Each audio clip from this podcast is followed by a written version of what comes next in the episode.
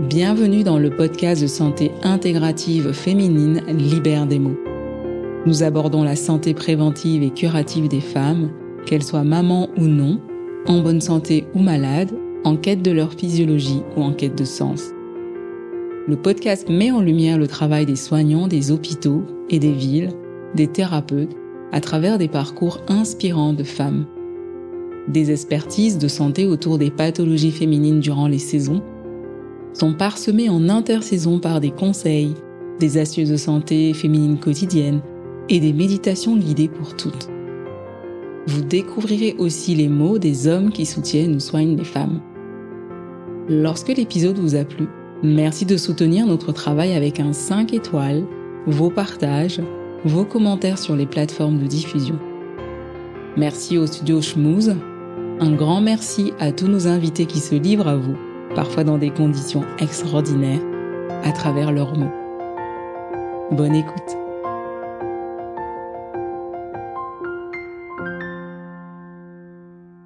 Bonjour Audrey. Bonjour Nina. Écoute, je suis ravie de t'avoir euh, pour ce partage ensemble avec les auditeurs euh, et j'espère qu'ils vont bien aussi de leur côté. Euh, est-ce que tu peux nous parler un petit peu de ton parcours, ton métier? Comment est-ce que tu en es arrivé là, à faire ce que tu fais aujourd'hui? Euh, Oui, alors euh, donc moi je suis styliste aujourd'hui. Mhm. je dessine des vêtements. Et en fait, c'est un peu un métier que j'ai toujours voulu faire parce que je, depuis toute petite, je dessinais beaucoup. et voilà, en fait, je dessinais tout le temps. Et je dessinais des vêtements, euh, je dessinais des, des, des, femmes, je dessinais des femmes euh, avec euh, différents vêtements et j'imaginais les motifs sur les robes ou, ou, ce genre de choses. j'ai eu aussi envie de faire plein d'autres choses, mais c'est vrai que il y avait toujours ça qui revenait. D'accord. et donc, en fait, ça s'est fait vraiment sans que je me pose de questions. Enfin, ah. c'est-à-dire que c'était une évidence. Hmm. Et j'ai eu beaucoup de chance parce que mes parents euh, ont très bien compris ça. et donc ils ont ils ont pas du tout cherché à me dissuader hmm. ou à m'orienter. Euh, ouais, voilà, hmm. non, pas du tout. Euh, au contraire, même euh, quand euh, bah, je m'étais renseignée au niveau du collège, qu'est-ce que je pouvais faire comme études et tout, j'avais donc découvert qu'il existait un, une filière qui s'appelle art appliqué euh, hmm. après au lycée. Et donc moi je me suis dit bah c'est exactement ça que je veux faire. Et par contre, il fallait quand même préparer un dossier. En fait, on n'était pas, euh, on pouvait pas s'inscrire d'office. Hmm. Ouais, voilà. Et en plus, j'ai eu énormément de chance parce qu'il y avait un, un, lycée juste à côté de là où habitaient euh, mes parents, enfin où j'habitais, qui, qui avait ouvert euh, quelques années avant et où ils proposaient cette formation. Hmm. Donc enfin vraiment c'était c'était obligé quoi. Euh, Ça ou rien. tout était réuni et du coup quand il a fallu remplir le dossier, euh, il fallait quand même mettre un, un deuxième choix euh, pour dire euh, bon si jamais t'es pas prise vers quoi tu t'orientes? Et je me souviens très bien de, de, de, de, devoir remplir ce document. Il y avait mon père avec moi et il m'a dit bon, mais tu veux vraiment faire ça? Et je lui dis bah oui. Il m'a dit bah donc tu mets qu'un choix. et en fait, ça c'est vrai, ça m'a vraiment beaucoup euh, marqué. Oui, c'est touchant ça. Ouais, mm. parce que hum, parce qu'en fait, en gros, il m'a dit bah vas-y fonce en fait. et euh, et bah c'est tout, euh, voilà. Et puis tu verras bien. Mais, mm. et, et puis ça a marché en fait. Mm. Finalement, voilà, ça a marché. Donc c'est vraiment des, des, très bonnes années pour moi. Et puis bah après, donc voilà, ça s'est enchaîné, euh, un BTS, euh, enfin voilà la suite. Et après, ça a été un petit peu plus difficile quand euh, il a fallu, comment dire, mûrir un peu plus la chose. Ça, ça, devenait, enfin voilà, après le BTS, j'ai fait deux années supplémentaires d'études dans une. Là, c'était une école privée, en alternance dans une entreprise et tout ça. Et euh, il y avait un côté plus euh, intellectualisé un peu plus les choses. Et du coup, là, euh, parfois, ça a été plus difficile. Hmm. Parce que euh, bah, il fallait quand même répondre à... à des attentes. À des attentes, hmm. voilà. Et donc, voilà, ça a parfois été plus plus complexe, mais il y avait toujours euh, quelque chose au fond de moi qui voulait pas lâcher en fait, et donc j'ai pas lâché. Et euh, j'ai j'ai eu euh, des stages et puis des enfin des stages et après j'ai été en contrat de qualification et tout ça. Mm. Et donc là je me suis confrontée au monde du travail et j'ai eu beaucoup de chance parce que mon premier stage j'ai eu beaucoup un, super retour en fait, une confirmation que c'était bon quoi. C'était ta place. Ouais. Hmm. Et ça, je l'ai eu dès le départ, donc euh, ça a été vraiment très chouette. Et puis après, ça c'est un petit peu compliqué, mais euh, mais euh, mais voilà, finalement j'ai réussi à, à apprendre beaucoup de tout ça, et puis à rebondir, et puis aujourd'hui à, continuer à faire ce métier. Hmm dans ce parcours, euh, est-ce que tu peux nous dire avec tes mots, avec tout ce que tu as vécu, ce que c'est pour toi la douleur? Alors, euh, la douleur, euh, il y a deux aspects. Il y a la douleur physique, hmm. mais il y a aussi la douleur psychologique. Et je crois que pour moi, c'est dans ma perception des choses, c'est presque plus difficile à gérer cette douleur psychologique que la douleur physique finalement. Hmm. Après, j'ai peut-être pas eu à vivre des cas de, de douleur physique très intense mais euh, donc donc peut-être que voilà euh, mais euh, j'ai eu euh, voilà par exemple il y, a, quelques années ça je me suis cassé la cheville avec une entorse quand même mm. vraiment sévère et tout et donc là j'ai eu quand même vraiment très mal mais je trouve que la, la douleur psychologique c'est beaucoup plus complexe mm. à, à vivre en fait et à trouver des, des moyens de bah, de, de s'en sortir ou en tout cas de de le vivre de avec vivre hmm. avec ouais voilà. Et le cancer du sein dans ton histoire est-ce que ça a été douloureux? Tu peux nous en parler? Alors euh, oui le cancer du sein euh,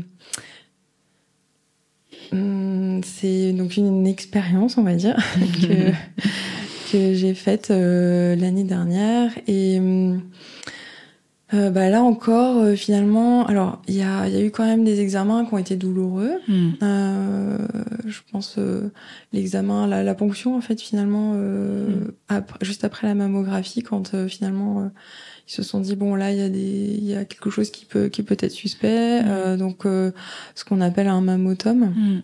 Donc là, oui, physiquement, ça a été euh, douloureux. Mmh. Euh, J'étais pas vraiment prête. Euh, je, je, je pensais pas que ça allait être euh, douloureux comme ça. En mmh. fait, je pensais que c'était juste un petit prélèvement. Enfin, il m'avait expliqué ça un peu comme si c'était une mmh. petite formalité. Mais pour moi, c'est vraiment le un moment qui a été difficile. Mais après, tout le reste du temps, euh, je dirais que même après, euh, donc j'ai eu une mastectomie partielle, hmm. je dirais que oui, bien sûr, il y a un peu de douleur, mais mais honnêtement, je, je l'ai pas mal vécu. Enfin, je me suis même dit, mais je, je crois que j'ai eu plus mal quand je m'étais cassé la cheville finalement. D'accord. Euh, donc je sais pas si c'est euh, parce qu'à partir de ce moment-là, je me suis sentie euh, bien accompagnée, bien hmm. entourée. Et du coup, euh, ça a joué sur ma perception de la douleur. Par contre, ce qui a été beaucoup plus compliqué, c'était euh, émotionnellement, en fait. Et euh, bah oui, cette douleur psychologique, enfin, c'est comme ça hmm. que je le nomme, mais où là, il y avait tellement de bah, de questions qui se posaient dans ma tête, de euh, de, de, tout ce que ça impliquait, toutes les hmm. conséquences que ça pouvait avoir, etc.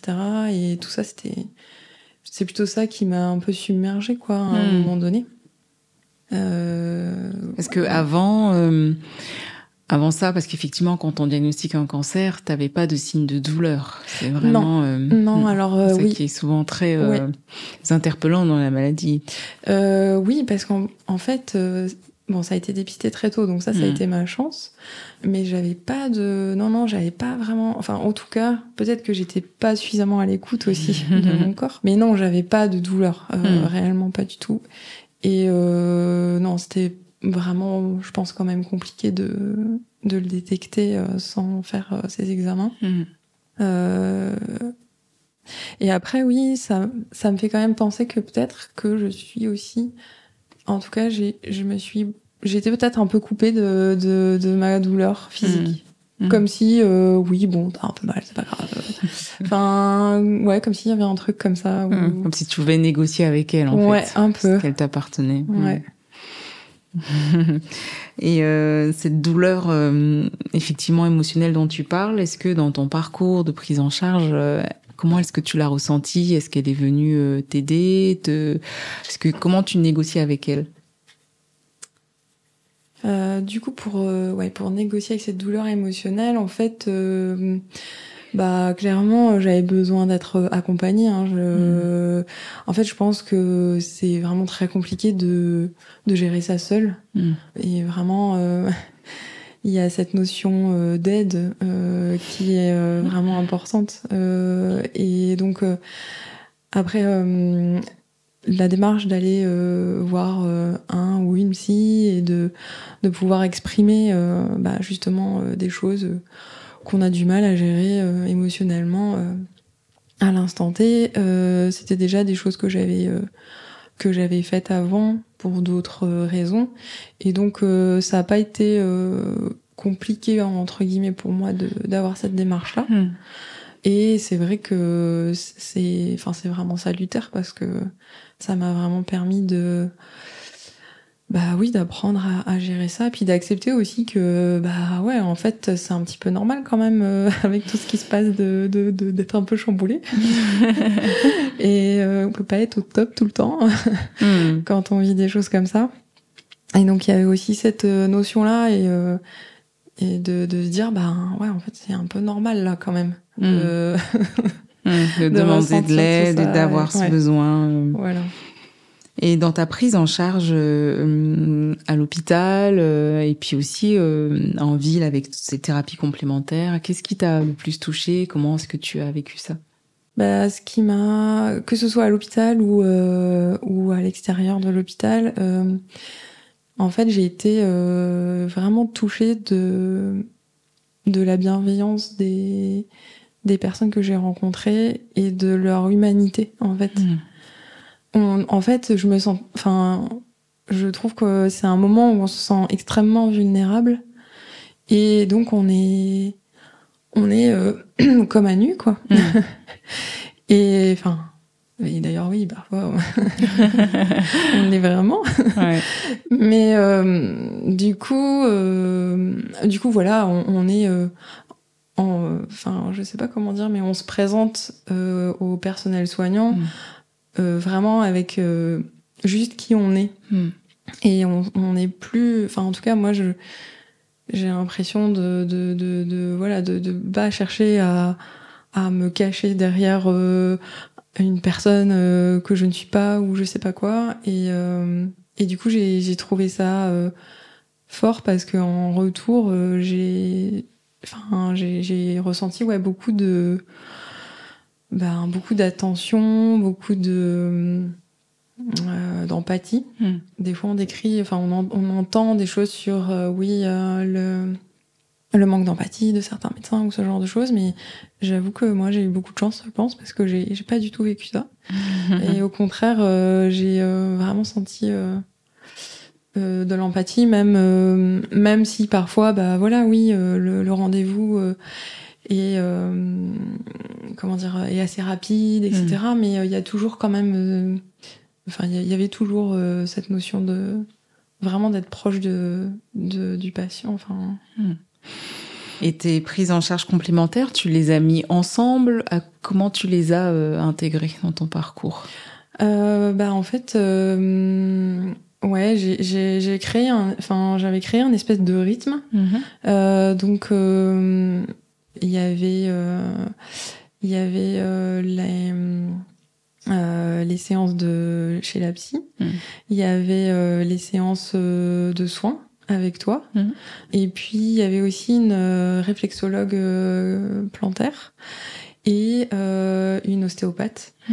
Et euh, voilà, en fait, ça faisait, euh, je faisais un peu un roulement. Ah, euh, voilà, parce que après, je faisais pas ça, enfin toutes les semaines, que c'est beaucoup trop, c'est beaucoup trop lourd en fait. C'est un investissement aussi. C'est un investissement aussi. Voilà, il y a aussi une notion de, de budget. Mm.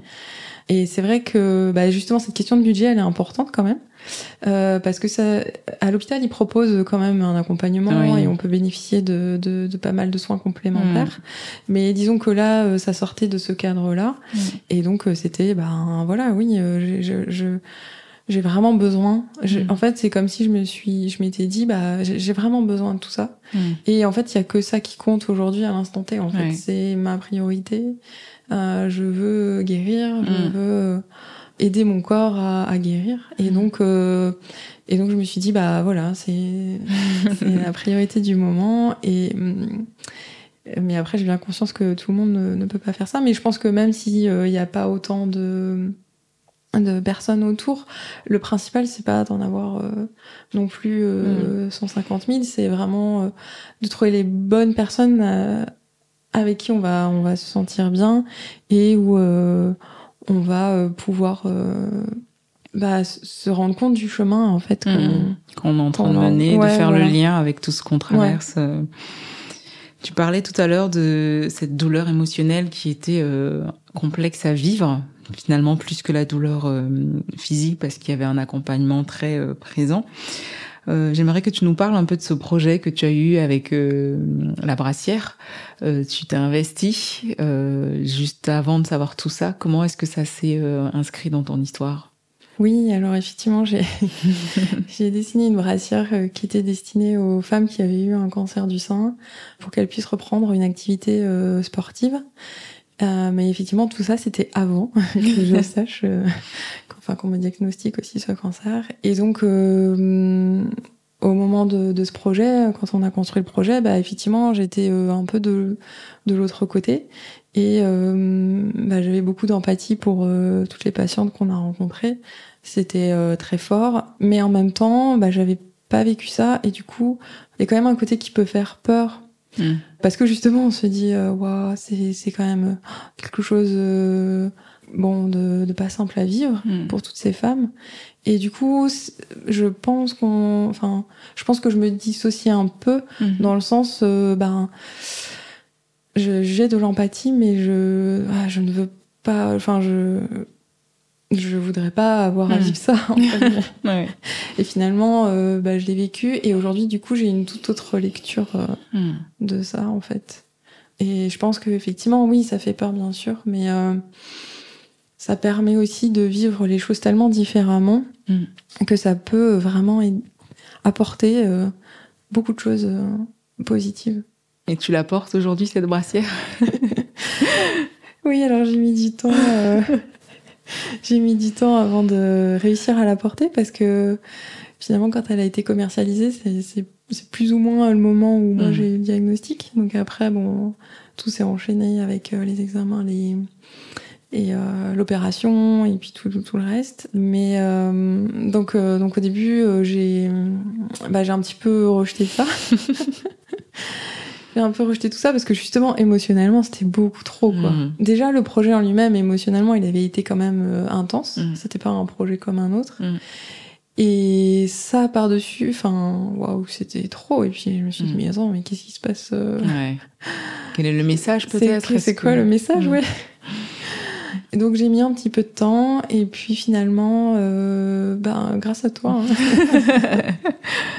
euh, pendant une retraite euh, hmm. après après la radiothérapie, c'était la fin d'année, etc. Et du coup, là, ça m'a permis de petit à petit, bah, les choses ont fait leur chemin. Hmm. Et oui, j'ai fini par, euh, par la porter et par courir avec. Euh. porter ce que tu avais dessiné. Ouais, ouais, ouais. C'est beau. Et, ouais. et tu vas faire une autre course bientôt avec, oui, oui, il y a la course. Euh, ruban rose. Pour ruban rose, voilà, le mm. challenge du ruban rose. Mm. le 9 octobre. Et euh, est-ce que tu as vraiment euh, un sentiment de fierté d'avoir euh, créé ça, de cet avant-après, et avec cette brassière, par exemple? Alors, la fierté, oui, alors, effectivement, aujourd'hui, je ressens de la fierté à avoir travaillé sur ce projet. Euh, alors qu'effectivement, il y a eu toute une période là où c'était trop et du coup, je, je sais, non, je rejetais tout, donc j'étais pas très, enfin, je, j'avais pas ce sentiment de fierté en tout cas. Et maintenant, euh, oui, et surtout en ayant vécu ça, euh, bah, je me dis ouais, c'est, euh, enfin, c'est, c'est, quand même fort de pouvoir euh, juste proposer quelque chose qui peut, qui peut aider hmm. ben, la vie, la vie de ces femmes. Et euh, ouais, voilà, enfin. T'investir aussi un peu d'une autre manière. Euh. Oui. Mm. Et c'est vrai que c'est. Euh, en fait, c'est vraiment drôle parce que je me, je me, disais justement, en fait, c'est c'est ce que j'avais dit d'ailleurs au moment de la sortie de ce, produit, c'était bah je, je, en fait moi ce qui me rendait heureux c'était de me dire je, je, je fais le métier que j'aime, enfin, mm. j'ai toujours voulu faire et je peux le mettre au service de d'autres femmes. Mm. Et du coup, ça, c'était quelque chose qui me rendait euh, heureuse. Et là, aujourd'hui, il y a une dimension supplémentaire, en fait, euh, en ayant euh, traversé ça aussi. Tout à l'heure, Frédéric, ton mari, me disait qu'il y avait cette le temps prenait une autre valeur. Est-ce que est-ce que c'est quelque chose pour toi qui te parle aujourd'hui? Est-ce que ta gestion du temps elle a changé? Oui, complètement. Euh, déjà parce que hum, pendant, en fait, euh, ils appellent ça d'ailleurs, euh, il y avait des petits trucs à l'hôpital où ils disent ma parenthèse, hmm. cancer du sein, etc. Et en fait, c'est vrai que c'est un peu un temps à part, hmm. bon, parce que j'ai été arrêtée aussi au moment de la radiothérapie. Hmm. On arrêté aussi, bien sûr, pour la l'opération, mais moins longtemps. Mais vraiment ce moment de pour la radiothérapie où oui j'ai été arrêtée et où là du coup j'ai j'étais vraiment en fait c'était étonnant parce que j'étais un peu comme hors du temps mm. et en même temps je me suis jamais aussi sentie connectée à la vraie vie des vrais gens je sais pas comment mm. euh, je me sentais vraiment euh, dans le temps réel en fait mm. et donc euh, parce que justement avant euh, il y avait un peu ce côté euh, les journées sont hyper remplies euh, et on court, on court, on court après le temps. Euh, on est, euh, on a des réunions, des trucs à faire, dix mille trucs et en fait on on a une to-do list entre la vie pro, la vie perso, voilà, qui peut s'allonger, s'allonger, mm. et on prend pas conscience du temps. On est tout le temps, on a l'impression qu'on est tout le temps en train de courir après. Et du coup là, d'avoir cette parenthèse imposée, voilà, je, j'avais hmm. pas choisi de vivre ça, mais euh, mais finalement, euh, ça m'a permis de me reconnecter à, à mon rythme en fait. C'est ça. Euh, c'était mon. Pour moi, du coup, cette notion de temps, elle, elle est, elle est aussi euh, très personnelle finalement, hmm. parce qu'elle est liée au, à mon propre rythme. En fait, je me suis réapproprié mon propre rythme. Voilà, c'est ça. Ça m'a permis de de me le réapproprier et de me rendre compte que ben J'aime euh, quand ça va vite, euh, enfin voilà, tac tac tac, que les choses avancent et tout ça. Mais en même temps, j'ai aussi vraiment beaucoup besoin d'aller doucement. De lenteur. j'ai besoin de lenteur. En fait, en fait c'est ça. Je me suis rendu compte que j'étais quelqu'un de très lent. Ah, enfin ouais, c'est un peu paradoxal. Alors que je suis tout le temps en train de, de vouloir que les choses aillent vite. Ça, c'est bizarre. Est-ce que ton rapport à ton intimité a changé et on en a discuté avec Frédéric, mais qu'est-ce que toi tu penses de ça, de cette évolution de la femme que tu es devenue? Ben, je pense que justement sur ce plan-là, ça a été euh, très bénéfique hmm. parce que euh, je, crois que euh, je, je, m'aimais pas tellement en fait. Hmm. ouais, en fait, enfin voilà, je pense que je j'avais fait des petits compromis en me disant bah ça va c'est ok et tout mais mais en fait non je pense que je je m'aimais pas tant que ça. Hmm. Et je dirais que là, en fait, la question, alors, il y a aussi cette notion du regard de l'autre. Hmm. Et je me dévalorisais tout le temps, en fait, en me disant que les autres, ils vont juger, mais que ça va être euh, forcément euh, en négatif, etc. Hmm. Enfin, je sais pas, j'avais un peu ce truc-là. Et là, aujourd'hui, en fait, je me suis rendu compte que mon corps, euh, il est pas, c'est pas juste un mode de représentation vis-à-vis des autres en fait. c'est pas un vêtement, c'est ton mm. corps. et tu l'habites vraiment et il te sert à faire plein de choses. Enfin, il te permet de, de, vivre plein de choses. Et donc, oui, il y, avait, il y a cette notion de comme si avant j'étais tout le temps en train de lutter contre moi-même mm.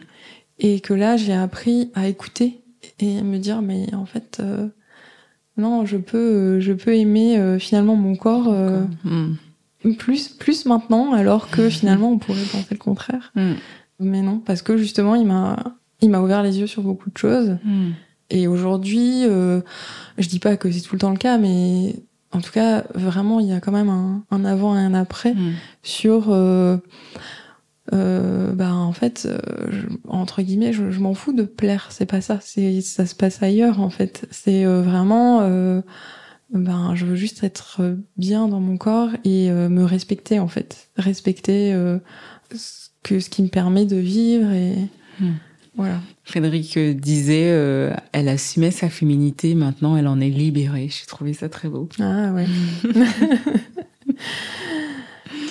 Est-ce que la vision de la femme pour toi a changé avec tout ça? Euh, oui Oui, alors euh, comment je pourrais euh, expliquer ça? Bah justement, par rapport à ça, euh, je pense que comme j'étais moi-même enfermée dans un peu ces idées de oui, une femme, elle doit être comme ci, comme ça, pour plaire, etc. Mm. Même bien qu'on ne le veuille pas, on est quand même toujours un peu, j'ai l'impression, prisonnière de ça. Et, et du coup là, oui, ça m'en a libérée, c'est vrai. Mm. Et donc ça me permet aussi, oui, de voir euh, les autres femmes euh, autrement. ouais. Et euh, est-ce que tu as un message à faire passer à une femme à qui on vient d'annoncer son cancer du sein, par exemple, ou qui est justement dans ce, en train de vivre intensément ce parcours? Toi, ça fait un an. Est-ce que tu as, avec ton recul, des mots, des messages à faire passer?